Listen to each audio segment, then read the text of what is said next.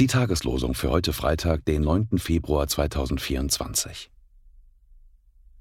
Redet mit Jerusalem freundlich und predigt ihr, dass ihre Knechtschaft ein Ende hat, dass ihre Schuld vergeben ist. Jesaja 40, Vers 2. Allen Völkern muss im Namen des Christus verkündet werden, ändert euer Leben. Gott will euch eure Schuld vergeben fangt in Jerusalem an. Lukas 24, Vers 47.